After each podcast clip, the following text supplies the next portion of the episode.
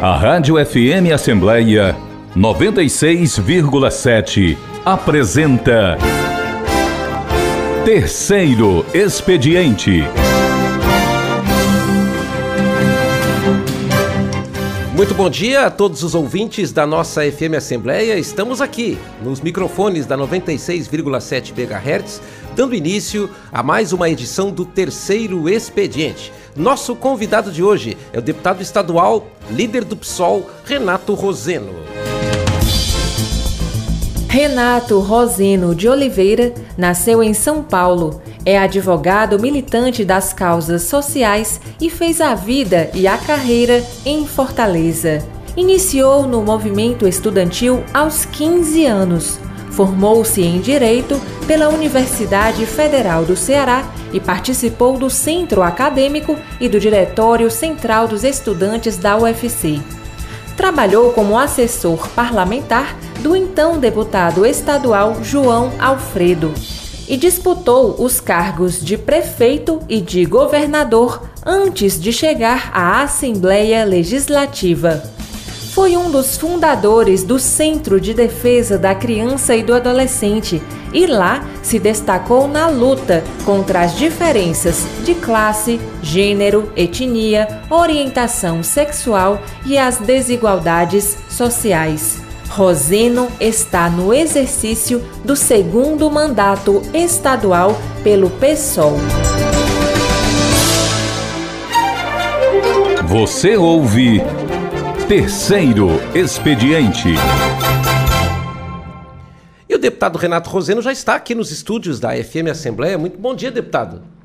Bom dia, Cláudio. Bom dia aos amigos e amigas que fazem a Rádio FM Assembleia, toda a sua equipe técnica. Quero aqui abraçar a todos e a todas, a sua direção, é, e os servidores da casa, eu, né, o Ronaldo que está aqui na, na, mesa hoje sabe como eu sou um amante do rádio e em especial da comunicação pública. Obrigado, Cláudio. Deputado, seja bem-vindo mais uma vez. E sua militância começou cedo, em 15 anos, e no movimento estudantil, nas causas sociais.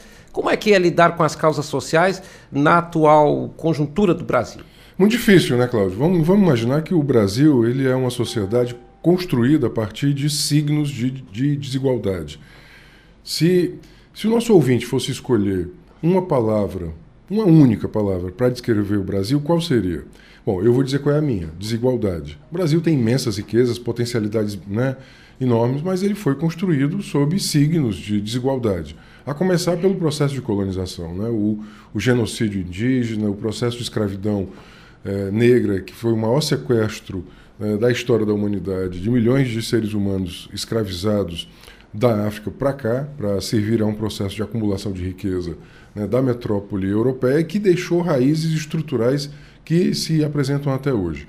Além disso, um processo de industrialização muito tardio, uma desigualdade regional gigantesca, né, desde o final do século XIX. Então, o, o, a questão social no Brasil, e aí eu quero chamar de questão social essas diferenças né, de classe, Sim. ou seja, de poder econômico, as diferenças de gênero. É evidente que o Brasil é, uma sociedade machista, inclusive na participação política né, é, é, é desigual de mulheres e também na, na, na, na, renda e também nos indicadores de violência. É um país racista, é evidente também a, pirâmide de indicadores sociais dá conta né, exatamente de uma é, intersecção entre classe, raça e gênero. Então, veja, é, são questões estruturais de longo curso. E são a desafios para vencer, né? A política brasileira deveria, sobretudo, né, é, digamos assim, devotar-se a isso. Mas nós hoje, lamentavelmente, estamos vivendo uma, um processo em que a questão social e as questões do projeto, de projeto nacional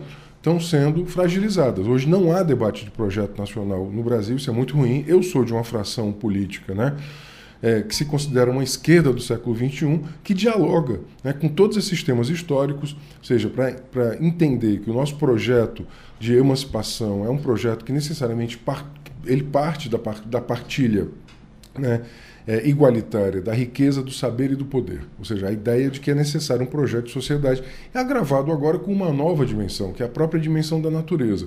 O Brasil, né, hoje, ele é alvo de uma preocupação muito grande no mundo, porque ele, evidentemente, ele tem um governo que, além de viés autoritário, um governo federal de viés autoritário, também tem um viés ecocida, ou seja, ele é um viés contrário à preservação da natureza. A gente, nós poderíamos ser, Teran, uma grande liderança internacional na transição energética, poderíamos ser uma grande liderança internacional né, em modelos agroflorestais sustentáveis, poderíamos ser uma grande né, referência internacional né, em, em um, um, modo sustentável de vida. Lamentavelmente, não é isso, né, é, não é para este caminho que nós estamos indo. O início, o início, deputado, desse combate da desigualdade começa pelo começo, ou seja, da infância, a partir da primeira infância no país? Não, sem dúvida alguma, a miséria e a pobreza né, deitam suas raízes né, mais cruelmente na infância e nas mães. Ou seja, se você pega, por exemplo, os dados do Ceará, o Ceará tem mais de 1 milhão e 100 famílias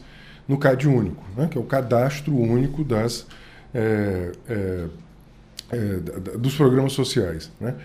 Desse 1 milhão e 100, 900 mil são chefiadas por mulheres quase 70% destas são mulheres sozinhas, ou seja, a, a cara da família mais pobre cearense é uma mulher jovem, com filhos, sozinha, criando os filhos, normalmente morando com os pais, morando com a mãe, né? a avó ajuda.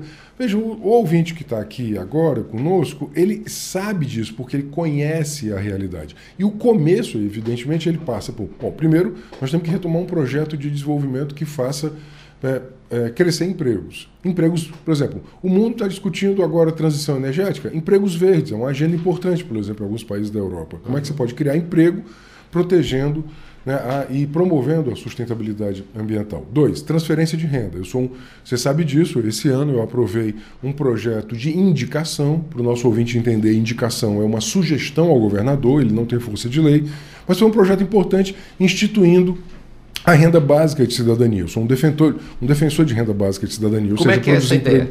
A ideia é que nós cheguemos, sobretudo, às famílias chefiadas por mulheres com filhos pequenos, que, que mesmo né, no antigo Bolsa Família, agora no, no, Auxílio Brasil, estejam abaixo da linha da pobreza. Essa renda deveria né, ser é, permitir a elas atravessar a linha da pobreza. Ontem o Senado aprovou e eu lamento muito o fim do Bolsa Família, que era um programa consolidado, um programa que foi muito referência, uma referência importante de aprendizado.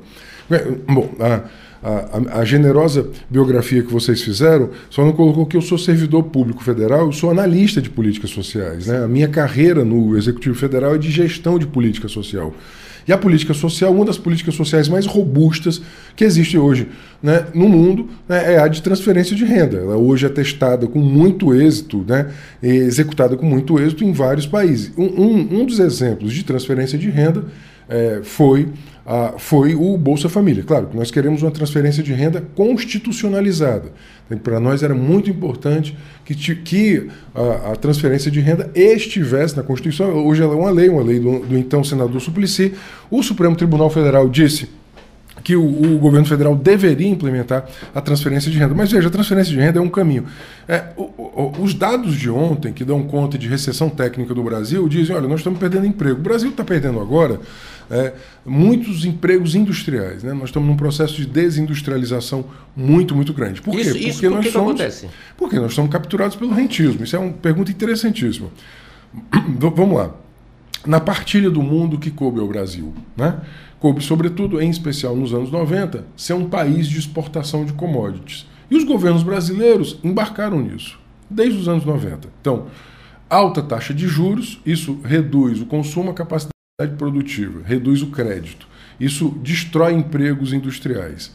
Por outro lado, o câmbio valoriza, sobretudo, a exportação. Né? Hoje, o, o exportador vende o produto brasileiro de maneira muito barata. E é um produto sem valor agregado. Por exemplo, hoje, hoje a pauta de exportações do Brasil é basicamente o chamado agroextrativismo. O que, que é? É soja, carne, minério de ferro. Ou seja, é a agropecuária e o extrativismo mineral, que geram pouquíssimos empregos, de, na, acumulam muita riqueza, criam enormes problemas ambientais, gigantescos problemas ambientais, tem um passivo social muito grande.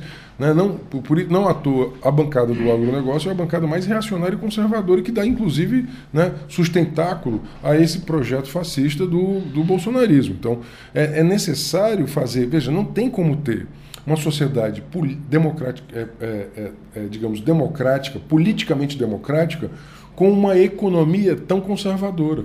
A economia e a política vão andar juntas. Uma economia muito conservadora, como é a economia brasileira, repito, houve desindustrialização, não houve investimento em tecnologia e inovação, não houve investimento em transição energética, não houve investimento, por exemplo, no setor de serviços. O setor público ele poderia ser um, né, a economia do setor público mais avantajada, ela poderia ser uma, uma grande né, produtora de trabalho. Veja, se a gente é, gerasse creche para todas as crianças, quantos postos de trabalho nós poderíamos ter criado ao longo das últimas duas décadas? Estou colocando essas duas décadas em especial, que são aquelas do Plano Nacional de Educação. Eu acho, Teran devolvendo a palavra, que esse é um tema central. A, a geração, um programa nacional né, econômico, ecológico, que gera empregos e dignidade para o povo e a, é, dar robustez às políticas sociais. O deputado Roseno falou em do, do, dois ativos brasileiros, né? Um problema, que é o problema social, que é grave, né? e o problema ambiental, que o Brasil poderia, é, vamos dizer assim, ampliar suas chances, inclusive aos olhos do mundo. Na visão do deputado Roseno, essa é, esses problemas nacionais têm como ser, é, vamos dizer assim, enfrentados numa agenda de um governo, de dois governos? Tem como o Brasil fazer um pacto social no sentido justamente de, de tirar o desequilíbrio social, que é a nossa marca maior ou não? Houve um pacto sociopolítico em 88, né? Você, a sua primeira pergunta, e eu ainda não respondi diretamente, é por que eu tinha começado ali no movimento estudantil na adolescência. Porque a minha geração foi a geração pós-ditadura. Então era uma geração que estava muito influenciada por desejos de mudança. Olha, o Brasil tinha vencido a ditadura, nós éramos naquele momento adolescentes que sonhávamos e queríamos um país que tivesse maior democracia e investimento social.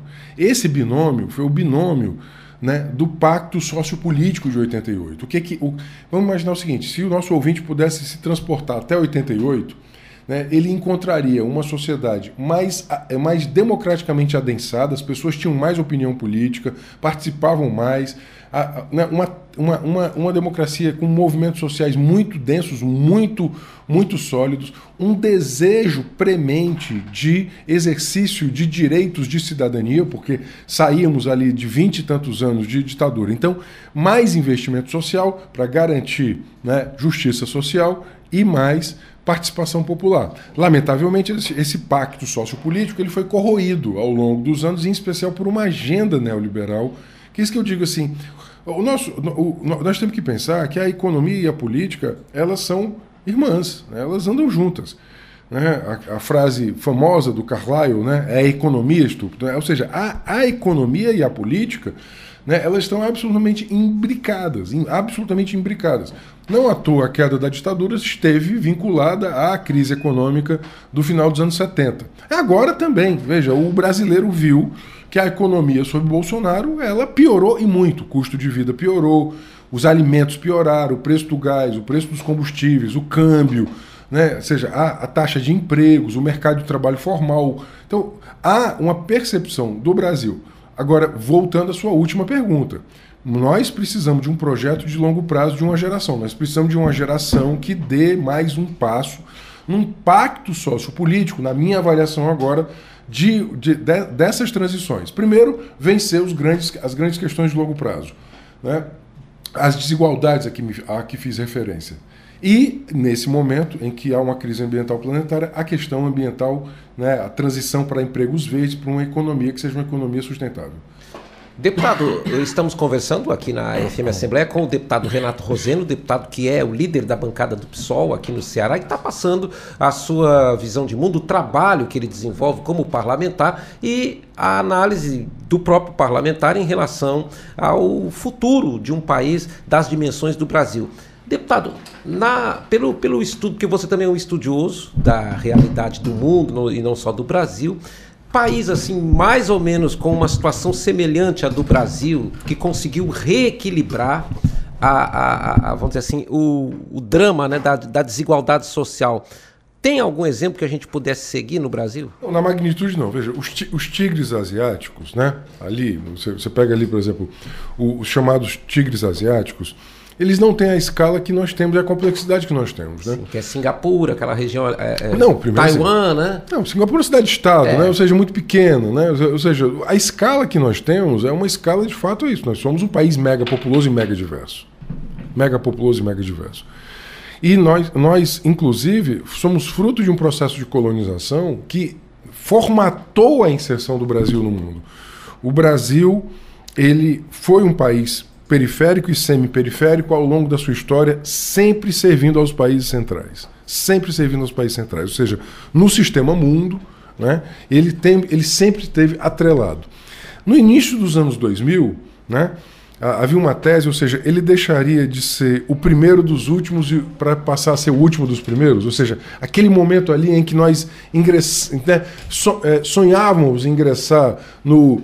Né, é, estávamos no G20, ingre, tentando ingressar no, G, no G8, depois tentando ingressar no G7, tentando ingressar na OCDE, ou seja, a ideia de que ele seria um país né, a liderança regional a partir dos BRICS, né, Brasil, Rússia, Índia e, e África do Sul, mas tudo isso desmontou-se. O Brasil, né, em especial a partir do golpe de 2016 e na sequência com o Bolsonaro, ele passa a ser um satélite né, no início do trumpismo, que é, ou seja, que já foi varrido, inclusive, da, da, da América do Norte, e aí ele passa a ser um párea internacional. Então, tanto do ponto de vista das nossas relações internacionais, como do ponto de vista de uma liderança regional que pudesse ser né, é, é, evocada pelo Brasil, nós demos muito, muitos passos atrás. Né? O Brasil, ele era, até, por exemplo, eu, eu tive em várias edições do Fórum Social Mundial, várias edições. Os, o, né, o, o eixo sul do mundo olhava para o Brasil para entender o que estava acontecendo aqui. Os latino-americanos né, olhavam para o Brasil para entender o que estava acontecendo. A bandeira do Brasil, né, eu, eu, eu, não, eu, não, eu não me esqueço desta cena. A bandeira do Brasil ela era abraçada, inclusive, né, por juventudes de, de outras partes do mundo, como um símbolo de criatividade política. Né? Eu vi isso né, há 20 e poucos anos atrás. Agora, isso, obviamente, lamentavelmente, se acabou. É, o Brasil deixou de ser a sede do Fórum Social Mundial, no sentido de que ele deixou de ser. Aquela ideia de um outro mundo é possível, aquela ideia ela foi, ela foi perdida. Muito por quê? Bom, primeiro, né, os, um governo de conciliação acabou gerando inimigos para si próprio. Vamos lembrar que o, o governo Dilma foi golpeado pelos seus próprios aliados. Temer era aliado, né? Então, o PMDB era aliado naquele momento, né? ou, ou, seja, houve ali né, uma alteração. Por quê? Porque havia uma crise econômica internacional, uma parcela importante do baronato brasileiro disse o seguinte: olha, está na hora de retirar direitos. Ou seja, tem, um, tem uma expressão, né? É, é, tem uma expressão atribuída, não é uma expressão atribuída não, é, uma, comprovadamente da Margaret Thatcher, né? não há alternativa seja, na, na, crise econômica, o baronato ele nunca pensa em reduzir a sua riqueza, ele só pensa em reduzir direitos. O, o golpe de 16 foi para isso. A reforma trabalhista não gerou 3 milhões de empregos, ao contrário, né, piorou o emprego. O jovem que agora de 25 anos, por exemplo, que está me ouvindo, ele sabe qual é a dificuldade hoje de ele ter um emprego regular com carteira assinada. Falta, deputado, na visão de Vossa Excelência, uma, vamos dizer assim, credibilidade na política nacional para o diálogo social? Ah, sem dúvida. Falta. falta... Veja, o que, que é liderança? As pessoas acham que liderança é uma pessoa que tem atributos de liderar. Não, acho que liderança é um processo social, é um processo distribuído. Ou seja, eu só acredito em liderança distribuída, não acredito em líderes, né, salvadores da pátria. Liderança distribuída é quando uma determinada geração, um determinado grupo social, né, uma, a, a, comunhão das lutas lidera uma geração para exatamente para essa, essa mudança. O que quem fez as grandes mudanças do Brasil no final dos anos 70 para os anos 80 foi sobretudo essa liderança distribuída que estava representada desde o movimento de trabalhadores urbanos, o movimento de trabalhadores rurais, né, a dona de casa que lutava contra a caristia, os movimentos sociais urbanos, os movimentos sociais rurais, movimento de mulheres, jovens, crianças, negros e negras, LGBT, ou seja, essa grande energia social comungava naquele momento por uma mudança, inclusive disputando a política. Veja, não há quaisquer alterações possíveis no mundo que não passem pela política, porque a política. Ela é transformadora, né? É, quando eu falo da política, eu não estou falando de eleição. Eu estou falando da instância social que organiza as relações. Veja, é, quando, quando você está em casa e, e, e, discute o orçamento de casa, ou não discute, isso é uma, uma cultura política. Política está em tudo na nossa vida. É como nós nos organizamos enquanto sociedade. Política não é só quando você vai lá e vota um candidato X ou Y. Agora, que a política ela foi capturada né, por dois vieses né, no Brasil desde sempre. Um viés, que foi o viés né, da, da, elite econômica, ou seja, a política serviu muito mais a interesses de acumulação de riqueza do que a interesses do povo. Lembremos que a gente nunca fez uma revolução independentista. A independência do Brasil foi feita num pacto do, do rei com seu filho, com o príncipe.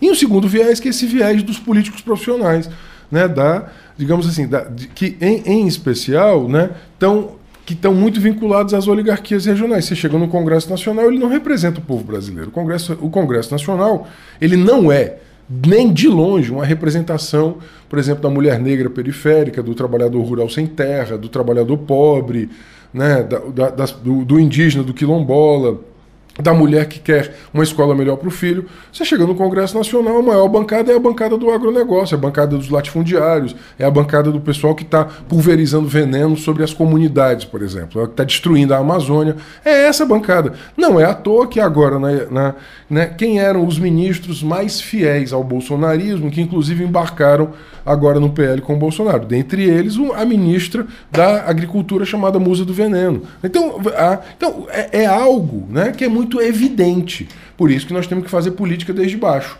Né? Não dá para abdicar da política. Tem que fazer a política para alterar, obviamente, a, a trajetória né, da sociedade brasileira. Eu só acredito em transformações desde baixo, auto-organizadas e autoconscientes. Não, não espero que um único salvador da pátria venha de cima para baixo. Nós temos que alterar muito. Nem tem muita coisa para mudar. Agora, a educação uma... entra onde nesse contexto, deputado? É, boa, eu acho que bom, uma, uma, medida, uma, uma medida emergencial é, obviamente, tirar o, o autoritarismo do poder. Né? O autoritarismo chegou né, e tomou o poder. Né? Mentiu muito, né? Ah, é porque era contra a corrupção, e você vê aí os escândalos de corrupção, de rachadinha e né, o, o Bolsolão. Ah, porque era um governo eficiente, não é, absolutamente incompetente para lidar com os problemas nacionais. Veja a condução do governo na pandemia e na economia. Bom, a educação está em interpretar o mundo. Né? É isso, assim. Você vê. É, demissão coletiva no INEP, à beira do Enem, demissão coletiva na CAPES também. Por quê? Porque o, o projeto de, em, em, tese, educação desse governo é destruir a educação. Nós temos que ter um projeto de educação que permita às pessoas pensarem a realidade como ela é, nas suas, nas suas contradições. Agora, educação não é só educação escolar, né, Tera? A educação é isso que nós estamos fazendo aqui, eu e você. Alguém está nos ouvindo, discordando de mim, concordando comigo, com você nós estamos aqui né, num, num exercício de cidadania ativa, permitindo né, educomunicação, falando de conceitos que normalmente não chegariam às pessoas pela mídia privada. Nós estamos conversando com o deputado estadual Renato Roseno, ele é o líder da bancada do PSOL na Assembleia Legislativa, está no segundo mandato hum. e estamos conhecendo um pouco mais da atuação parlamentar justamente de Renato Roseno. Esse ano, deputado, esse 2021, que foi para um mandato como o que o senhor exerce aqui na Assembleia Legislativa, como é que foi trabalhar nesse 2021? Tem sido, bem, tem sido anos bem muito difíceis, né? Desde 2018 tem sido anos muito difíceis. Por quê? Porque, como eu falei, me parece que o, o tema central para o Brasil é retomar a democracia. Hoje nós né, estamos vivendo uma etapa de erosão democrática. Os golpes não são mais golpes. Ah, 64 teve tanque na rua. Né? Nós temos aqui, paulatinamente, você tem a, a, uma corrosão democrática. Aí tem a pandemia. Vem a pandemia em 2020.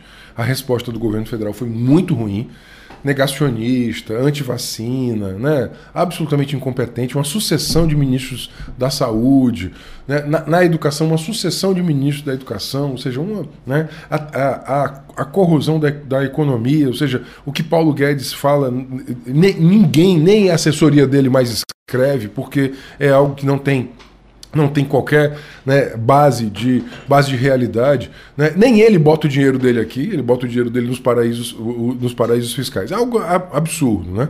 Então, tem sido anos em que você tem uma explosão da crise social. Por exemplo, eu sou presidente da Comissão de Direitos Humanos. A Comissão de Direitos Humanos hoje é uma porta aberta a toda a crise social. Então, sem terra, sem teto, população em situação de rua, é, violência doméstica, violência contra a criança, intolerância religiosa, violência LGBT, violência prisional, policial. Tudo isso passou pela comissão Tudo ano. isso. E violações do direito à saúde. Veja, nesse ano de 2020, até a semana passada, a gente tinha feito mais de 200 atendimentos de denúncia, mais de 36 municípios, e em especial muitas denúncias de violação do direito à saúde e, do, e de violência institucional. O que, que nós fazemos?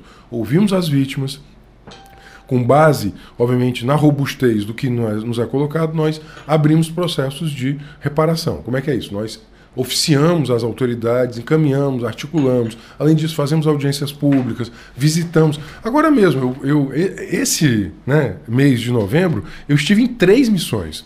Estive na missão do CNJ, visitando presídios, com a, né, com a ministra corregedora e com os juízes do Conselho Nacional de Justiça. Tive na missão do CNDH, que foi ao Crato, ver as, as, as casas manicomiais, lamentavelmente ainda há casas manicomiais, a partir daquele escândalo com 34 mulheres em cárcere privado no Crato, e estive na missão do CNDH visitando as comunidades ameaçadas de despejo. Ainda bem, ministro Barroso deu uma liminar estendendo o, o, a suspensão dos despejos até março, uma liminar de, origem do nosso, num ADPF de origem do nosso partido, pessoal, junto com a campanha Despejo Zero. Porque a pior coisa que pode acontecer agora na pandemia é a pessoa ser despejada, porque a pessoa perdeu o emprego, perdeu a possibilidade de pagar o aluguel do quartinho que tinha, foi né, alvo de um despejo coletivo na comunidade inteira e vai ficar ao léu. O número de, de, pessoas em situação de rua em Fortaleza, não só em Fortaleza, eu sei que estou falando aqui para além de Fortaleza, mas eu vou dar Fortaleza como exemplo, o número de pessoas em situação de rua em Fortaleza cresceu a olhos vistos é fruto da crise social. Obviamente, nós estamos. Então, então veja, eu tenho né, a defesa da democracia e a defesa da justiça. Né, e, e, estar sempre com aqueles que mais sofrem. Eu acho que eu, eu tenho, uma, tenho uma máxima que eu digo para a minha equipe no gabinete: a porta está sempre aberta. A porta está sempre aberta. Então, isso faz com que nós sejamos muito convocados. Né? E muitas vezes né, a gente não tem a saída imediata. Uma terceira linha que eu elaborei muito em 2021 foi a proposição de leis que tivessem diálogo direto com a crise social. Por exemplo, Propusemos a suspensão dos despejos administrativos, a requisição de imóveis públicos vazios para moradia, o pagamento de cestas básicas com recursos do, do FECOP, o pagamento de materiais de higiene e de equipamentos de, de higiene à população em situação de rua com recursos do, do FECOP. Foram uma série de proposições, é, proposições nossas. Né? E um projeto de lei que lamentavelmente não foi aprovado, mas eu quero defendê-lo aqui porque ele estava muito acertado naquele momento. Lamentavelmente a bancada majoritária não entendeu isso, que era a da agenda de retorno presencial às escolas. Ou seja, nós tivemos aí um hiato muito grande né, e precisávamos de, uma, de, um, de, um, de um conjunto de proteção, de proteções aos estudantes e aos professores no retorno da escola. Nós vamos falar mais sobre isso no segundo bloco, que a gente vai fazer um pequeno intervalo e vamos falar mais sobre justamente esse grande desafio, porque um dos problemas brasileiros, entre tantos avaliados aqui pelo deputado Renato Roseno, está justamente nesse período em que as aulas ficaram no, no, em um processo remoto. Que prejuízos a sociedade teve em relação a isso? Nós vamos ouvir a avaliação do deputado Renato Roseno logo após o nosso intervalo.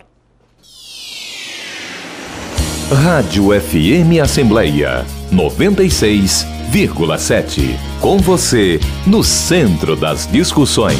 No país democrático, o voto de cada cidadão tem o mesmo poder. E você sabe quem torna isso possível? A Justiça Eleitoral. Ela é responsável por organizar, realizar e julgar as eleições. A Justiça Eleitoral é composta pelo TSE, TREs, juízes e cartórios eleitorais. O Tribunal Superior Eleitoral fica em Brasília, onde ocorre o julgamento final das ações eleitorais e o planejamento de toda a estrutura das eleições. Os tribunais regionais eleitorais estão em todas as capitais e julgam as ações eleitorais do seu estado, além de fazer a apuração e realizar grande parte do processo eleitoral. Já os cartórios eleitorais estão em milhares de municípios e fazem parte do dia a dia da população, prestando vários serviços aos eleitores. Então, quando ouvir falar em justiça eleitoral, lembre-se de quanta gente está por trás dela, trabalhando pela democracia e para que a voz de cada brasileiro seja ouvida.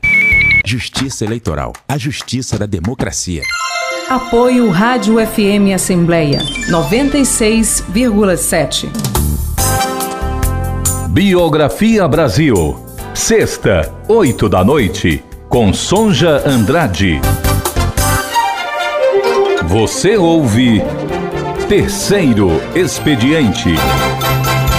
Nós estamos de volta, agora o segundo bloco do terceiro expediente. Deixamos pendente ali no primeiro bloco uma análise que o deputado Renato Roseno começou a fazer sobre esse período em que nós tivemos um longo tempo de aulas remotas e a retomada para as aulas presenciais. Essa situação, deputado, também passou pela Comissão de Direitos Humanos? Sim, eu visitei, vis, visitamos 41 escolas, uma comissão da, do Conselho de Direitos Humanos, comissão Ministério Público, Defensoria Pública, ou seja, muita gente, sociedade civil, SEDECA, queria aqui ressaltar o SEDECA, né? inclusive entidade da qual fiz parte com muito orgulho, foi minha grande escola. Foi lá que eu lhe conheci, inclusive, Isso. no SEDECA. Visitamos 40 escolas que estavam mapeadas no TAC do Ministério Público como aquelas que precisavam mais de reparos da rede municipal. Fizemos um relatório, entregamos ao Ministério Público e à Secretaria de Educação. Havia escola sem água. Eu falei, falamos à secretária, olha, não pode voltar se não tiver água. Né? E a, não ter água em escola. Não tinha água encanada na escola, é isso? Não tinha água, não tinha água, porque havia um problema. Havia, esco, havia problemas. Havia escolas com problemas hidráulicos. Você que está me ouvindo agora, se você souber de uma escola com problema hidráulico que não tem água, nos informe. A gente denuncia e vai movimentar né, as energias para que isso né, seja superado. Porque no momento de pandemia, que você disse para as pessoas lavarem a mão, né, como medida de higiene preventiva né, básica, né, básica, você não ter água é um problema sério, né, seríssimo. Então eu visitei escola que não tinha água porque tinha problema hidráulico, visitei escola porque o banheiro estava interditado porque estava ameaçado de cair. Então assim, nós precisamos de, uma, de, uma, de, um, né, de um grande choque aí estrutural nas escolas de Fortaleza né, estou falando da rede municipal, é, para que nós possamos, de fato, e aqui, claro, não, é, ainda bem que há equipamentos de excelente qualidade, porque isso é uma questão engraçada, né? Eu visitei mais de 120 escolas nos últimos quatro anos. Você tem, como o parque é muito grande, o parque escolar, ele é muito grande, né? Você vai ter equipamentos de excelente qualidade e equipamentos de péssima qualidade. Não existe um, um, padrão, então. Não, por quê? Porque você tem, você tem, você tem algum, alguns equipamentos com décadas e equipamentos muito novos. Né? Então, assim, a gente tem que fazer um esforço, inclusive, orçamentário, de renovação né, ou de requalificação desse parque é, escolar. É, Bom, e me, e me parece que essa é uma realidade para todo o, o, estado do Ceará. Esse já foi pior. Esse, já foi seu, pior. esse seu projeto que foi que, que, acabou não sendo aprovado passava por essas. Passava pela, passava pela, pela, pela reequipação.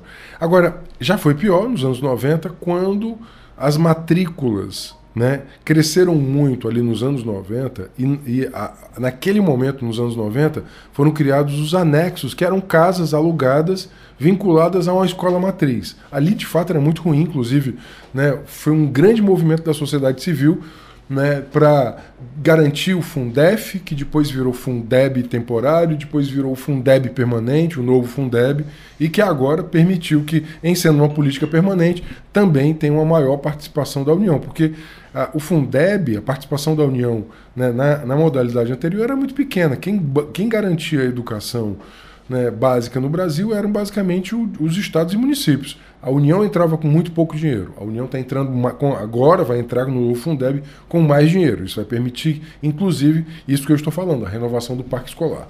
Teve deputado nesse período de transição também da, da, das aulas remotas para presencial, teve um prejuízo no aprendizado? Sem dúvida. A, a, comissão também detecta isso? Não, na violência, né? Veja, eu, eu, eu, eu vou, assim, sem, sem declinar o município e a situação, professores do, de municípios do interior que tinham uh, alunos adolescentes que eram vítimas de violência uh, dentro de casa, violência homofóbica, por exemplo, que se sentiam seguros na escola. Com a ausência da escola, passaram a sofrer mais e desenvolveram ideação suicida. Veja como a escola é um instrumento importante de proteção. É um instrumento de segurança alimentar, é um instrumento de proteção humana e social. Né? O professor, normalmente, ele, ele é a, muitas vezes uma figura referencial, inclusive para um, um, uma situação de, de, um, de um núcleo familiar violento, né, é, é a escola. Por isso que, inclusive, eu tenho uma lei, uma lei que né, é, nós discutimos com a sociedade civil, com o Ministério Público do Estado, com a SEDUC, da renovação das comissões escolares de prevenção à violência. Essa lei foi proposta por nós, foi né, assinada também pela deputada Augusta, deputada Patrícia à época, a deputada Érica. Ela determina que cada escola tenha uma comissão. Essa lei havia, desde 2002, era uma lei do então deputado João Alfredo, nós renovamos essa lei, atualizamos a lei agora em 2019. Cada escola do Ceará tem que ter uma comissão de prevenção e mediação positiva de conflitos. Porque a escola, ela recebe muito essas situações de violência e muitas vezes ela não está preparada para isso. A ideia da comissão é que haja uma né, situação em que você possa é, é, a escola possa dar uma resposta adequada a, a, a, essa, a essa violência. Quando o senhor fala em mediação, através justamente dessa proposta que foi renovada, é, esse trabalho fica restrito ao âmbito escolar, ou seja, ali eles recebem, mas eles têm também um olhar para a comunidade, né? Porque essa violência ela está ali naquele, pode estar ali naquele entorno da escola, né? Não, esse é outro trabalho que eu faço no Comitê de Prevenção da Violência, né? Como você sabe, a Comissão de Direitos Humanos tem dois braços. Um braço é o escritório Freitito, que aí já atendeu mais de 56 mil famílias em 21 anos, e o outro braço é a Comissão de Prevenção à Violência, né? o Comitê de Prevenção à Violência, que inclusive é, é, ontem estávamos no evento do CNJ apresentando as pesquisas do Comitê de Prevenção à Violência, que completou agora cinco anos de atuação. Nós produzimos informação de boa qualidade. Ontem fizemos a apresentação para o deputado Evandro, presidente, que tem dado total suporte ao comitê é, de um dashboard, que é um, né, um, um, Ou seja, qualquer pessoa no mundo que tá, tem acesso à internet, que quer saber, que, quer, que queira saber os dados de violência letal contra né, a população infanto-adolescente no Ceará, vai poder ter isso por faixa etária, município, bairro, né, uma ferramenta muito qualificada. Então nós, no Comitê de Prevenção à Violência, vamos muito à escola. Agora é dia 16 de dezembro nós estaremos conversando com todos os diretores da rede estadual do Ceará, especificamente sobre violência, em especial a interface racismo, né, o, é, é, é, machismo, homofobia, violência. Como é que essas, como é que esses preconceitos e discriminações, né, chegam na escola produzindo violência? Eu queria aqui dar uma dica, inclusive, né, para quem está nos ouvindo. Tem um excelente filme cearense, excelente do Del Cardoso chamado Cabeça de Negro, filmado em Fortaleza, com atores, a grande maioria cearenses, né? Ele se passa inteiramente numa escola periférica, né? O roteiro é esse, o que seria uma escola periférica de Fortaleza e a, a descoberta da, do adolescente, né, da sua própria condição. Esse filme é belíssimo. Ele quase, olha só, um filme cearense, da, digamos assim, fruto da, da, da, de jovens realizadores cearenses da periferia de Fortaleza, quase representa o Brasil no Oscar. Eu quero daqui, eu fiquei não só porque é cearense, mas porque é uma boa obra fílmica. Eu quero aqui indicar para que os nossos ouvintes puder ver nesse final de semana, está em exibição aqui no, em Fortaleza. É, e ele está disponível também nas plataformas digitais aqui da própria Assembleia Legislativa. A Assembleia se associou à divulgação desse trabalho. É possível assisti-lo também nessas plataformas digitais? Fizemos diversas, uma. Né? Fizemos uma, exibição, inclusive nós trouxemos escolas estaduais aqui para o João Frederico Gomes aqui fizemos uma exibição e um debate com o, o, o, o, Del Cardoso aqui na Assembleia. Eu acho que foi uma iniciativa do Departamento de Saúde aqui da casa, eu achei belíssimo. Nos contactaram para trazer escolas com as quais nós trabalhamos a prevenção da violência e, e, os, e os adolescentes ficaram maravilhados. Deputado, teve um trabalho que o senhor fez juntamente com o ex-deputado Ivo Gomes, que hoje é prefeito lá do município de Sobral, que era um diagnóstico da situação do jovem aqui no nosso Ceará, na nossa capital, a situação envolvendo violência, envolvendo escolaridade, diversos temas. Esse trabalho que hoje está sendo feito é uma sequência dessa iniciativa lá que fez um é, mapeamento. É, na verdade, nós nunca paramos, né? Começou, com, começou como um, uma instância né, é, criada em portaria, que era, era Comitê Cearense de Prevenção de Homicídios. Mas pela solidez do trabalho, ele, ele na, na, última reforma da casa, ele passa a ser uma instância permanente. Ou seja, independentemente de, dos deputados que aqui estiverem, será uma instância permanente. É uma instância permanente. Que é o Comitê de Prevenção à Violência, vinculado à Comissão de Direitos Humanos. Ele tem três objetivos. Um, você já falou, produzir pesquisa de boa qualidade sobre a violência. Dois, produzir recomendações de prevenção. Três, mobilizar a sociedade e gestores para a prevenção. Porque a violência ela não pode ser só combatida, reprimida.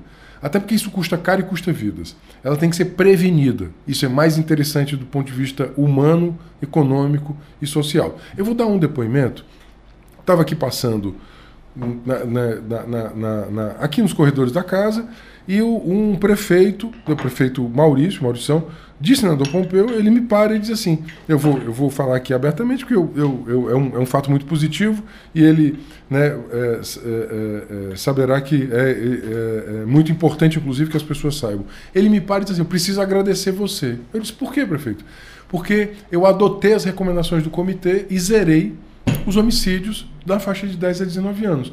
Eu achei interessante fui olhar os dados. De fato, né? Na, naquele município, nos anos de 20 e 21, não houve homicídio de adolescentes. O, é, é, e por isso mesmo, até comuniquei o fato à mesa, diretores, assim, olha, não, vamos estudar esse município, porque é o seguinte, o que o, a, o gestor do município, o prefeito do município está dizendo é que a prevenção aqui deu muito certo. Então, é muito interessante ver. Né? Agora, bom, você é do Rio Grande do Sul.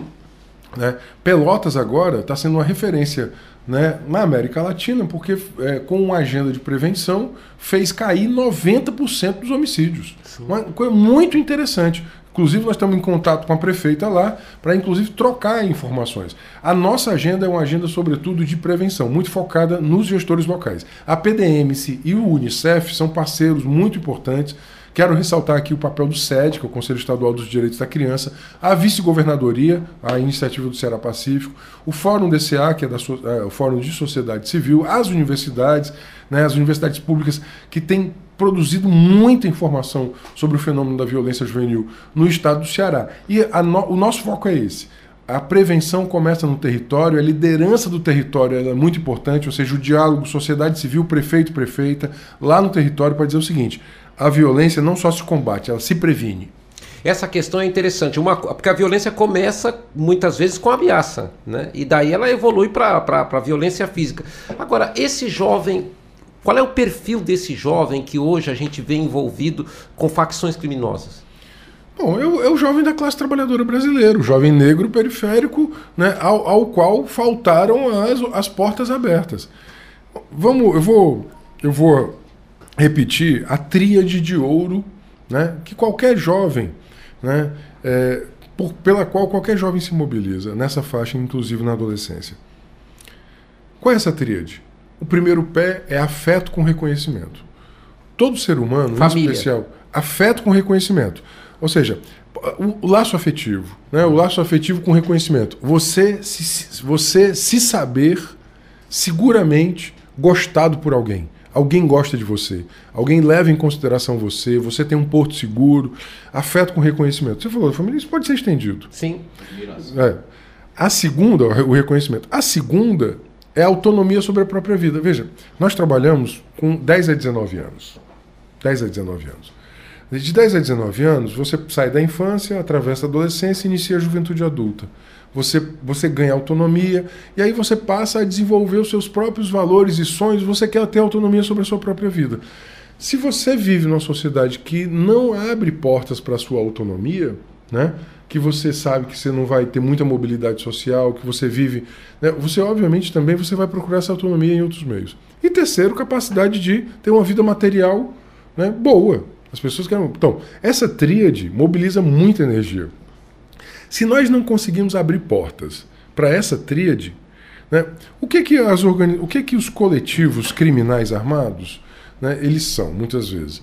Bom, primeiro, tem uma, eles acabam é, gestando uma resposta imediata a essa tríade: né, afeto, autonomia, capacidade de consumo.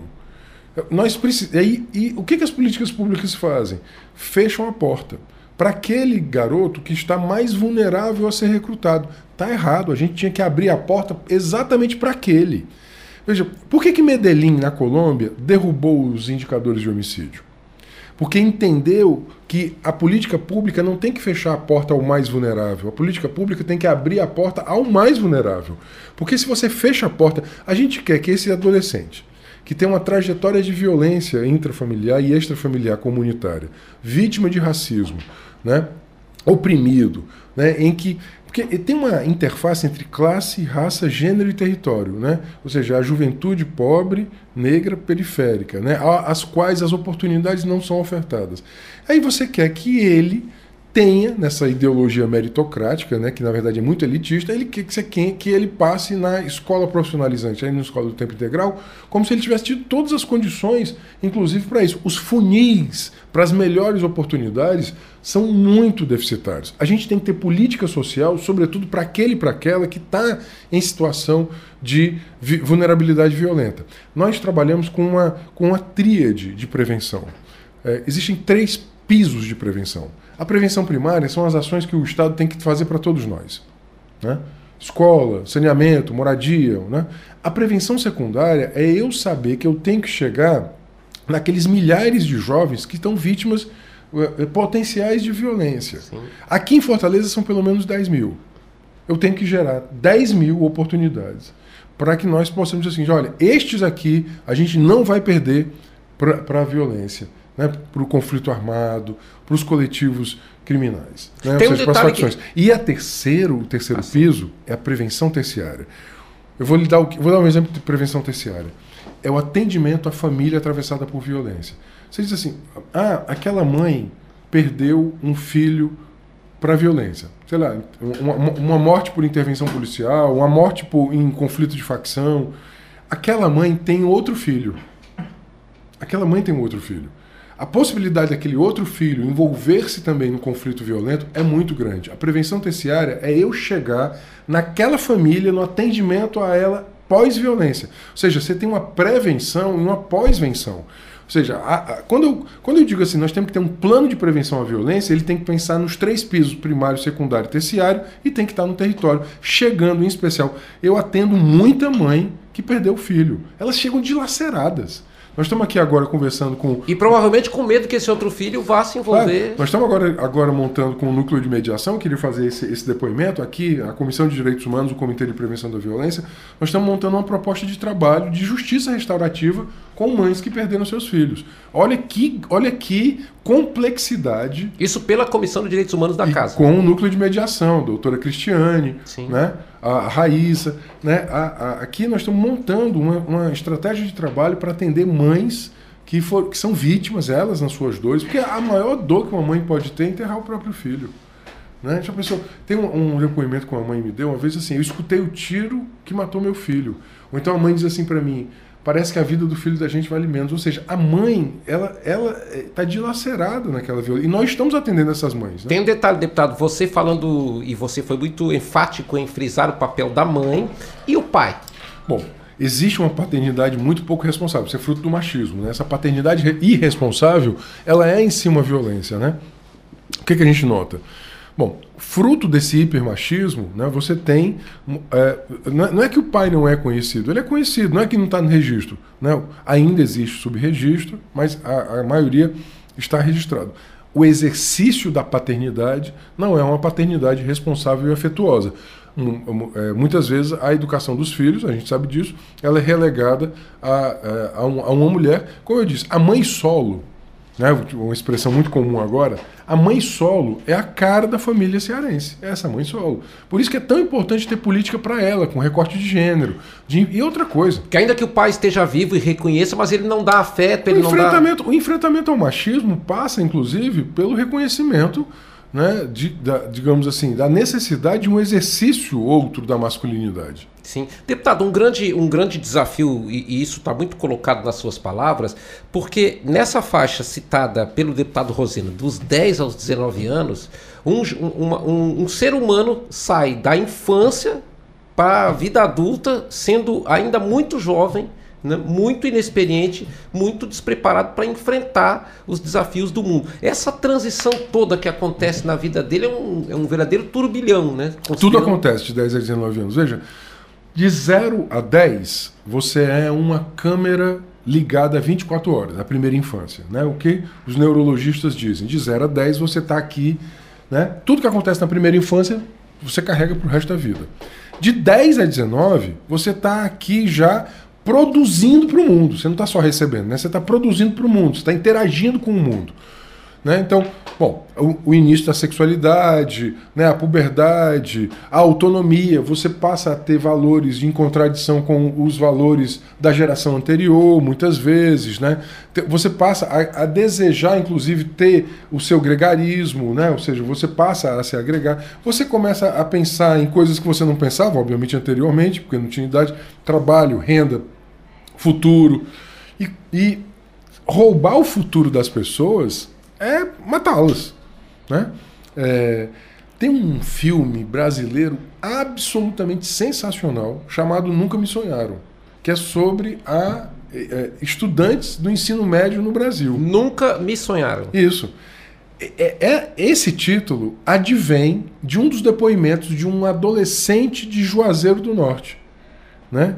Né? Ele, ele, diz assim: Meus pais nunca me sonharam médico, meus pais nunca me sonharam engenheiro, nunca me sonharam uma pessoa estudada, meus pais nunca me sonharam. Ou seja, ele entendia que ele tinha que romper, inclusive, com, digamos assim, com a ausência de um projeto de vida mais potente para ele, né?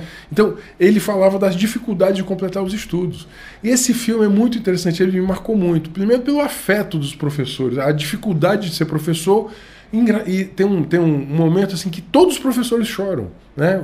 De, de norte a sul eles vão falar de assim. Porque tem um. O, o documentarista pergunta: você faria outra coisa? Ele diz que não, com todas as dificuldades. Então, veja a grandeza que, que o Brasil tem ainda no seu sistema escolar de profissionais absolutamente abnegados. E vocacionados. Né? Absolutamente abnegados, absolutamente abnegados né, que salários pequenos, condições terríveis, mas estão ali na sala de aula fazendo a diferença. Olha, o deputado Renato Roseno tem todo esse conhecimento que ele nos transmite aqui, mostrando como é que ele desenvolve o seu trabalho, como é que ele vem trabalhando. É um trabalho muito sequenciado, um trabalho que tem muita disciplina, muita dinâmica, né? E ao mesmo tempo, o deputado, obviamente, é um faz política, né? Política nos mais diversos níveis. Qual é os planos? Quais são os planos do PSOL aí para 2022? Bom, eu acho que nós temos que derrotar o bolsonarismo. Todos nós, os democratas. Eu defendo que né, a, tarefa, a tarefa de 21 e 22, veja, o, o Arthur Lira não colocou para tramitar nenhum dos 124 pedidos de impeachment de Bolsonaro. Né, e, e, isso é terrível, ou seja, Bolsonaro é, do, é ele, ele, ele, ele revela agora o que ele sempre foi, um sujeito do centrão, né, um, um ser do centrão, um sujeito político do Centrão, um ator político do Centrão, do toma lá da cá, né? Ou seja, do, do modus operandi mais velho, mais tradicional da política. Ele também revela que ele não tem a menor capacidade de estar à direção do país e que não é nem de longe uma pessoa de espírito democrático. O Brasil hoje, lamentavelmente, é um párea internacional por causa de Bolsonaro. Então a tarefa é contribuir para que Bolsonaro saia o partido desse, pode ter candidato próprio à presidência? Não, não, na verdade, a nossa conferência eleitoral ela vai ser em janeiro do ano que vem. Mas o nosso objetivo será dar uma contribuição para a superação do Bolsonaro e do bolsonarismo. Essa é a grande tarefa. Nos estados é do mesmo jeito? Aqui no Ceará, por exemplo, pode, há a possibilidade do partido ter candidato? É a grande possibilidade a gente ter candidato. Até porque, por exemplo, no caso aqui do Ceará, você tem uma aliança de 18 partidos que está no governo do estado, nós entendemos, nós, eu, você acompanha o nosso mandato, eu, eu me perfilo né, a uma oposição à esquerda, né, programática, contribuindo, dando críticas, né, fazendo as pontuações que eu acho devidas ao governo Camilo. Né, né, tenho, tenho, tenho feito isso, ou seja, tenho segurança né, de que aquilo que é bom interessante para o povo, eu tenho que contar com o meu apoio, aquilo que é, é ruim, né, eu tenho que fazer a crítica, eu tenho, tenho feito essa oposição à esquerda a partir do programa do nosso partido né, do, e dos movimentos sociais também que dialogam conosco. Bom, por outro lado, é, em nível nacional, eu acho que há um cenário de indefinição, né? há uma parcela do baronato que vai apostar na candidatura do Moro, né? que, que, é um, que tem um programa muito parecido com o próprio programa do Bolsonaro, um, vai, ser, vai ser um programa muito, muito, muito parecido. Né? A candidatura de Lula, hoje, ela desponta como, digamos assim, é, uma possibilidade inclusive a depender do, de como seja o andamento né, de ser vitoriosa no primeiro turno, a essa, a essa possibilidade. Então nós estamos analisando, analisando as variáveis Estas variáveis, né, é, obviamente, podem mudar, mas o centro da estratégia é derrotar, superar. Veja, o Bolsonaro e o bolsonarismo fizeram muito mal ao Brasil. Eles, eles são contra o povo brasileiro.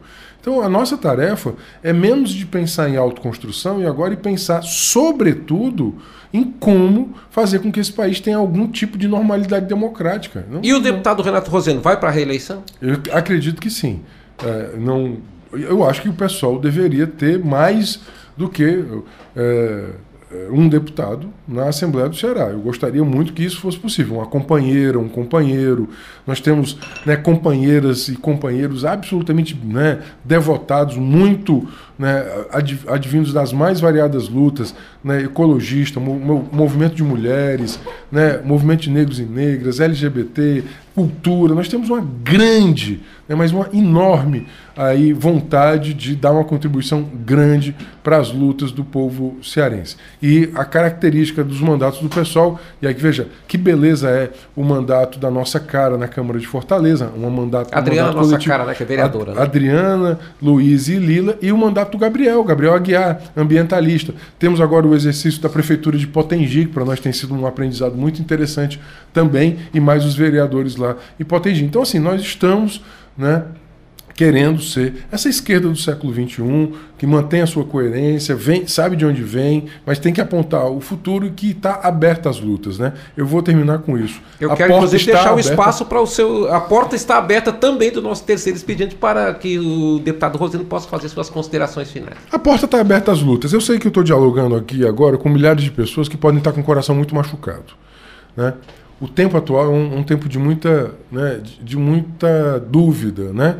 É, as pessoas estão atravessando pobreza, desemprego, é, é, caristia, alta dos alimentos, alta dos combustíveis né, e ausência de referências. No meio de tudo isso vem a pandemia. Né? Eu mesmo perdi né, tios, perdi parentes muito próximos na, na pandemia em razão do Covid. É, eu queria tirar três lições. A primeira lição é a lição de que nós precisamos muito da política pública da política social. O que seria do Brasil se não fosse o SUS, se não fosse a vacina, né, se não fosse o profissional, agora o profissional enfermeiro, técnico de enfermagem, né, o profissional é, da vacinação, o profissional da segurança pública, o profissional da educação. Né? Então, nós temos que defender a política pública. Eu sei que o governo está indo contra a política pública, porque ele está desfinanciando e está, inclusive, desmontando. Então, nós temos que defender a política pública. O segundo é que você precisa, para isso, né, se organizar politicamente. Não estou dizendo que você tem que entrar em partido, mas você tem que estar numa associação de bairro, comunitária, num grupo, num grêmio. Num... As pessoas. Política só se faz em coletivo. Por mais que eu respeite a atuação digital nas redes sociais, a rede social já comprovou que as redes sociais geraram muitos fakes. Né? Não só fakes de notícias, mas fakes de liderança. O, a, o disparo em massa de fakes originou o bolsonarismo. Então, primeira coisa é, é bom, você pode continuar a sua militância digital, mas, sobretudo, faça uma militância real, concreta, né? organize-se. Né? Existem coisas na vida, minha amiga e meu amigo, que você não pode delegar para o outro. Ninguém vai lutar a luta que é sua. Então é muito importante se organizar. E terceiro, é a solidariedade entre aqueles que sofrem. Né? O Brasil é um país de uma maioria de povo trabalhador, mulheres, né, homens, mulheres, né, muito, tra muito trabalhadores, a maioria social, a maioria empobrecida, né, uma maioria né, que inclusive sofre racismo, né, que sofre com as opressões de gênero, que sofre com as, com as explorações de classe. Eu, eu hoje presto muita atenção no, no movimentos, no movimento de movimentos. Nós temos que comungar as lutas. Todas as lutas em favor da justiça, social e ambiental são válidas e elas são mais fortes se elas, se elas estiverem em comunhão. Eu luto pela comunhão das lutas, eu luto pela solidariedade entre os oprimidos e explorados do mundo, para que eles façam a política desde baixo. O mundo muda quando os de cima não podem mais, porque os de baixo, conscientes, não querem mais. Obrigado. Tá aí, participação do deputado Renato Roseno no terceiro expediente, que fica por aqui. Nós temos na presidência da Assembleia Legislativa o deputado Evandro Leitão, o coordenador de comunicação social é o jornalista Daniel Sampaio, gerente da FM Assembleia Rafael Luiz Azevedo, coordenador de programação Ronaldo César. Voltamos na próxima edição do terceiro expediente, ouvindo um parlamentar com assento na Assembleia Legislativa do Ceará. A todos um ótimo final de semana.